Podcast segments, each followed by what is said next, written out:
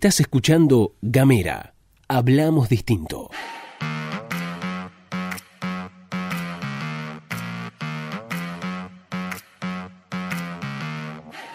Hola, hola, hola, hola, hola, ¿qué tal? Buenos días, buenas tardes, buenas noches. Están escuchando La Pastilla de Gamera, este microinformativo que distribuimos de lunes a viernes. Mi nombre es Luz Escarpati y como es habitual me acompaña Gastón Lodos. Hola Luz, hola a todos, todas, todos quienes están escuchando. Bienvenidos, bienvenidas, bienvenides. Como hacemos todas las mañanas, les contamos que pueden encontrarnos en las redes sociales. Estamos tanto en Facebook como en Twitter como en Instagram en arroba gamera TDF. Como les venimos anunciando durante esta semana, comenzamos a partir del lunes 20 de julio en Radio Nacional a partir de las 18.30 horas hasta las 20. hubo un pequeño cambio de horario y les habíamos dicho, les habíamos anticipado que queríamos que participen de alguna manera en esta nueva pata de Gamera. Efectivamente, y como lo planteamos desde el principio, desde el primer momento, Gamera es un medio de puertas abiertas y queremos que vos juegues con nosotros, seas parte del programa y por eso te vamos a proponer un pequeño desafío de creatividad para que todos sonemos en las artistas casi en el aire de Gamera Nacional. Te vamos a proponer un juego, así, brevemente. Eh, de acá al viernes, si les parece, vamos a pedirles mensajes de audio. Mensajes de audio de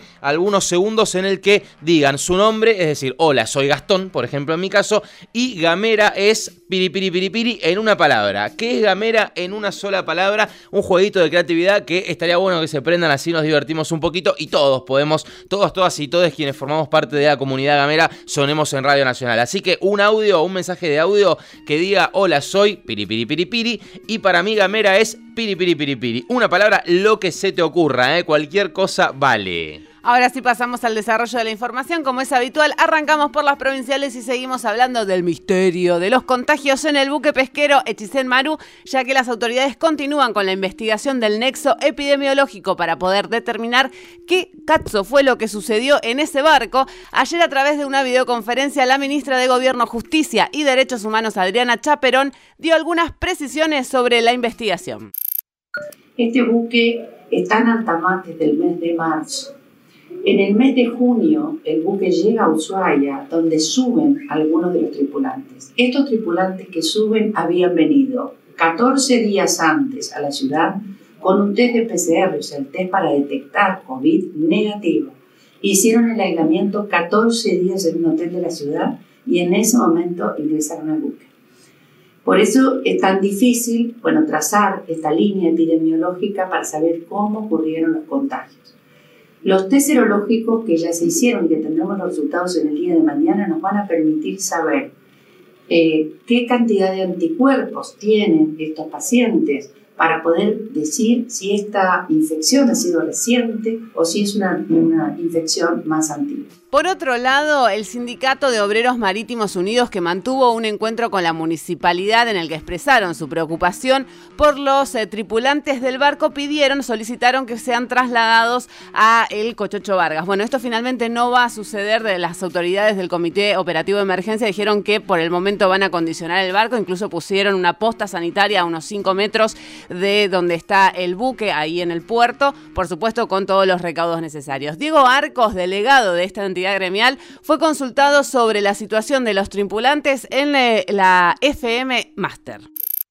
Los primeros síntomas de la tripulación se dieron entre el 21 y el 22 de junio y para mí se tardó en informar a las autoridades, a la empresa o a, o prefectura o a, la gente de puerto de que eh, estaban presentando gente con cuadro compatible a COVID. Tenemos información además porque Prefectura informó esto en, lo que hace a la investigación, ¿no? De qué pasó, qué pasó en el medio. Bueno, Prefectura informó que el pesquero nunca se aproximó ni se emparejó contra, contra otra embarcación, ¿sí? La distancia mínima que llegó a estar con tres embarcaciones, también Argentina, fue de 4 kilómetros de distancia. Esto es lo que expresó Prefectura y se desprende de la información de geolocalización emitida por el barco. Es decir, hicieron un estudio de los GPS y dijeron, no muchachos, bueno, no, no hubo emparejamiento con otra embarcación. Según el diario La Nación, actualmente se investigan tres líneas de hipótesis. La primera, contagios en cascada, que en este escenario el responsable del contagio habría sido uno de los tripulantes, quien con síntomas leves pudo haber transmitido el virus. Y después hay otras líneas. Después, otra de las líneas que hay es contagio en el cambio de la mitad de la tripulación. El 6 de junio cambió la mitad de la tripulación y ahí subieron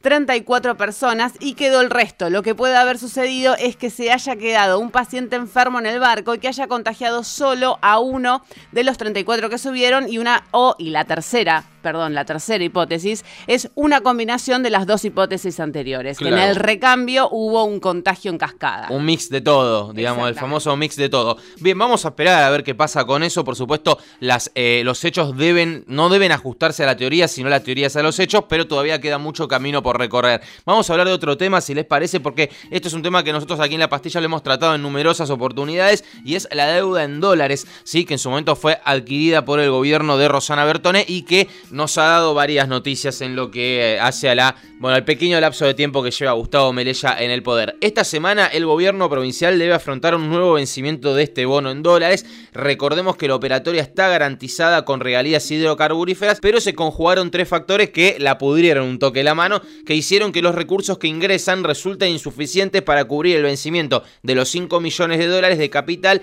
y los 4,5 millones de dólares. Se los va a contar muy bien la señorita Luz Escarpati aquí a mi derecha. Recordemos estos tres factores tienen que ver con la devaluación del barril de petróleo, la baja producción en cuanto a lo que tiene que ver con el petróleo a nivel internacional por justamente la poca demanda que hubo de combustibles en función del parate económico industrial a, fruto de la pandemia. Digamos, esos fueron dos de los factores. El tercer factor es un factor local y que tiene que ver con, eh, recuerdan esta monoboya que quedó parada y que hizo que la producción de petróleo bajara un 25%. Cuenta el diario del fin del mundo durante esta jornada que para cubrir ese desfasaje que ronda el millón de dólares, la provincia habría iniciado conversaciones con las petroleras que operan en Tierra del Fuego para que anticipen en el pago de las regalías futuras y la única empresa que habría adelantado estar en condiciones de acceder a esta solicitud sería la empresa Total. También vale la pena recordar que Gustavo Melella dijo públicamente en varias oportunidades que desde el Ejecutivo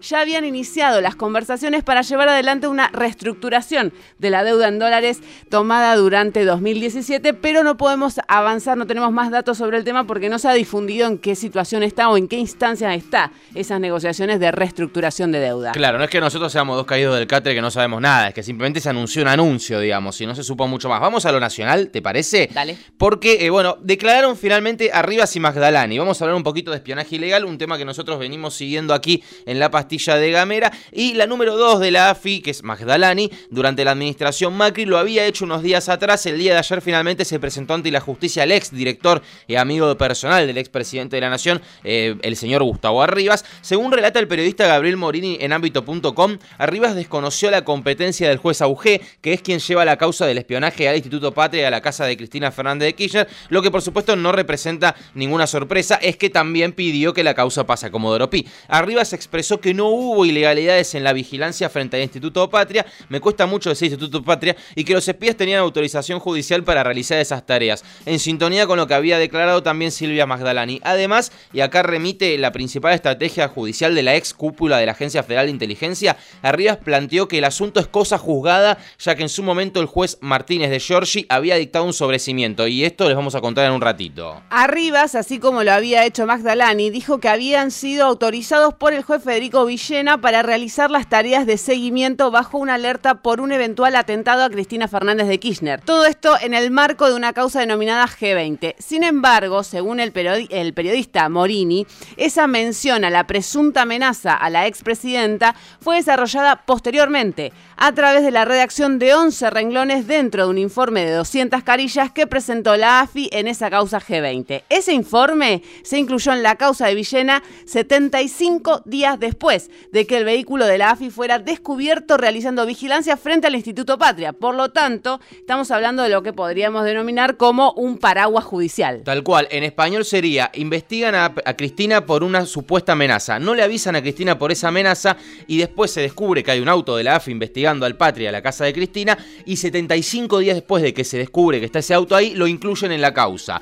Y después, ¿qué es lo que pasa? Hay un sobrecimiento, eso por supuesto levanta sospechas e investigaciones. Bueno, eso es el famoso sobrecimiento de Martínez de Giorgi. ¿Qué es lo que dice Morini en ámbito? Ese, ese sobrecimiento Martínez de Giorgi solamente certificó el argumento de Rivas y Magdalani de que existía una causa en Lomas de, en Lomas de Zamora denominada G20. Nunca vio el contenido de la causa, es decir, Martínez de Giorgi no vio que se agregó 75 días después el eh, pedido de espionaje a Cristina. Por último, como frutilla del postre, Arribas declaró que se enteró por televisión del hallazgo del auto frente al Patria. Esto es lo que declaró Gustavo Arribas. Seguirá, uno, por supuesto, un hecho periodístico, un hecho judicial y político importante. Declararon uno y dos de la AFI. Sin embargo, hay que decirlo, antes de pasar a lo último, la línea es que esa patrulla, ese Super Mario Bros. que investigaba a Cristina y diferentes este, dirigentes opositores, fue una patrulla perdida, ¿sí? Eso es lo que todos, digamos, este, están declarando y van hacia ese lado. Por otro lado, y lo último que tenemos para comentar el día de hoy, se cumplen hoy 10 años de la sanción de la ley de matrimonio igualitario, una norma de vanguardia que reafirmó que es el mismo amor y por lo tanto son los mismos derechos y que desde hace 10 años Argentina es un poco más justo e inclusivo. Tal cual, de esa forma Argentina mostró al mundo y, y a Latinoamérica también, primer país latinoamericano en sancionar esta norma, que una de sus matrices, quizás una de las más importantes, es la ampliación de derechos y que es vanguardia en esta materia, en la adquisición y en la conquista de derechos sociales. Vale la pena también recordar que Tierra del Fuego, bajo la gobernación de Fabiana Ríos, jugó un rol clave en la militancia por la conquista del matrimonio igualitario. Señoras, señores, nos despedimos. Si les parece, recuerden el juego que les proponemos. Manden un audio de algunos segundos. Hola, mi nombre es Piri Piri Piri Piri y para mí Gamera es Piri Piri Piri Piri. Una palabra para que todos formemos parte de Gamera Nacional desde este lunes a las 18.30, de lunes a viernes en Radio Nacional. Nos reencontramos mañana. Hoy un nuevo episodio de Otra Economía es Posible. Nos reencontramos nosotros mañana para hacer la última pastilla de Gamera de la semana. Esperamos que tengan un hermoso, hermoso y productivo día. Chau.